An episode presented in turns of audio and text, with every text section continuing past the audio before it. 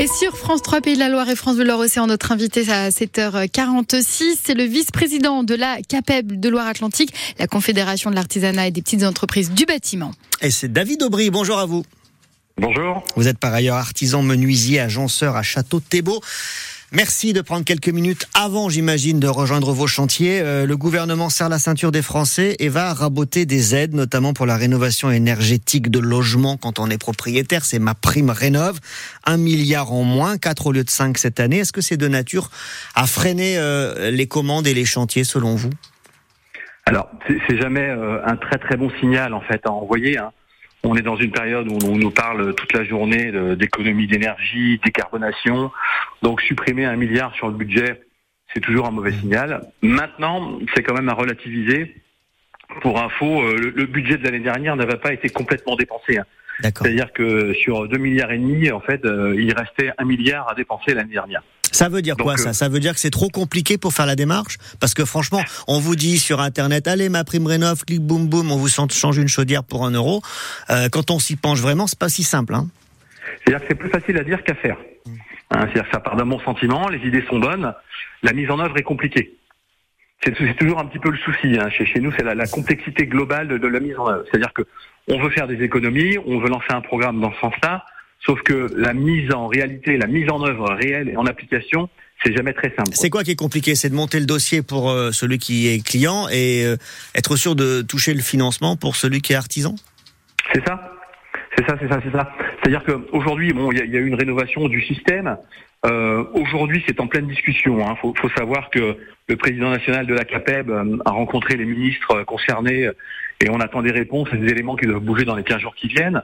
La prime rénov, ça a été, ça a été modifié sur début 2024, donc il faut s'habituer à tout ça.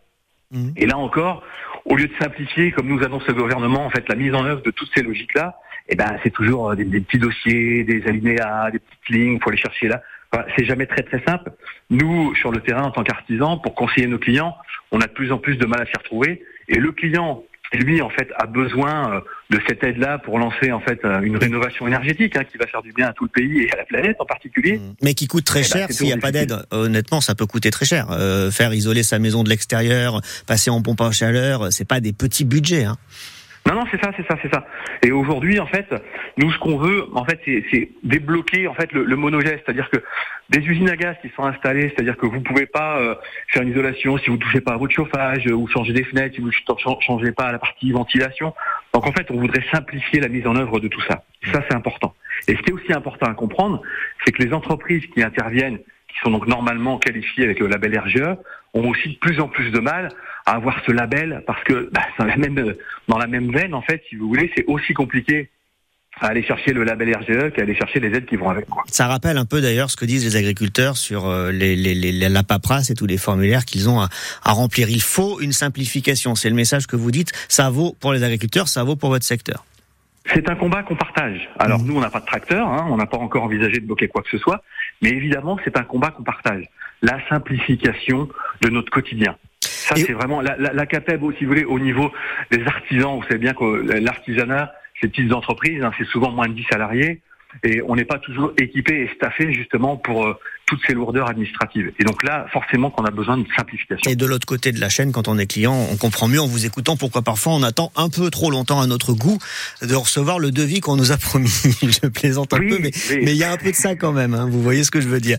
Euh, au-delà, au-delà de, de, cette euh, vraiment de cette question spécifique sur ma prime rénov, on est quand même dans un moment où les, les taux d'intérêt remontent, donc le marché immobilier euh, est un peu au ralenti. il faut bien le dire. Est-ce que ça joue vous sur sur vos commandes et vos, vos activités de chantier parce qu'évidemment, vous êtes la lame d'après, finalement, on achète et puis on rénove.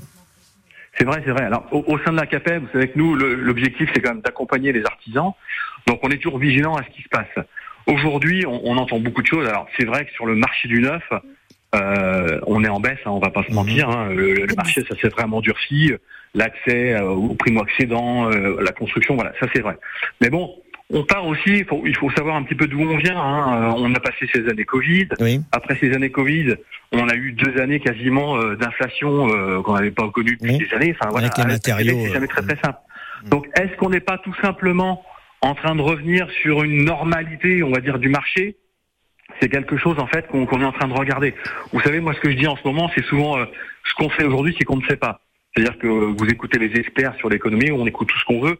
Malgré tout, on n'a quand même pas d'informations euh, où on sait très, où en fait on sait où on va aller, c'est quand même assez compliqué. Donc aujourd'hui, effectivement, on sait qu'on ne sait pas. Sortir du flou et du brouillard et voir un peu euh, les perspectives pour la suite. C'est votre message ce matin. Merci beaucoup, euh, David Aubry, d'être venu ce matin en direct sur euh, France Bleu Océan, une radio que vous écoutez tous les matins. Ne changez rien. Aujourd'hui, vous étiez dedans. Aujourd'hui, vous étiez dedans et maintenant vous allez continuer à l'écouter. Je rappelle que vous êtes vice-président de la CAPEB en Loire-Atlantique, la Confédération de l'artisanat et des petites entreprises du bâtiment et par ailleurs menuisier agenceur à Château-Thébault.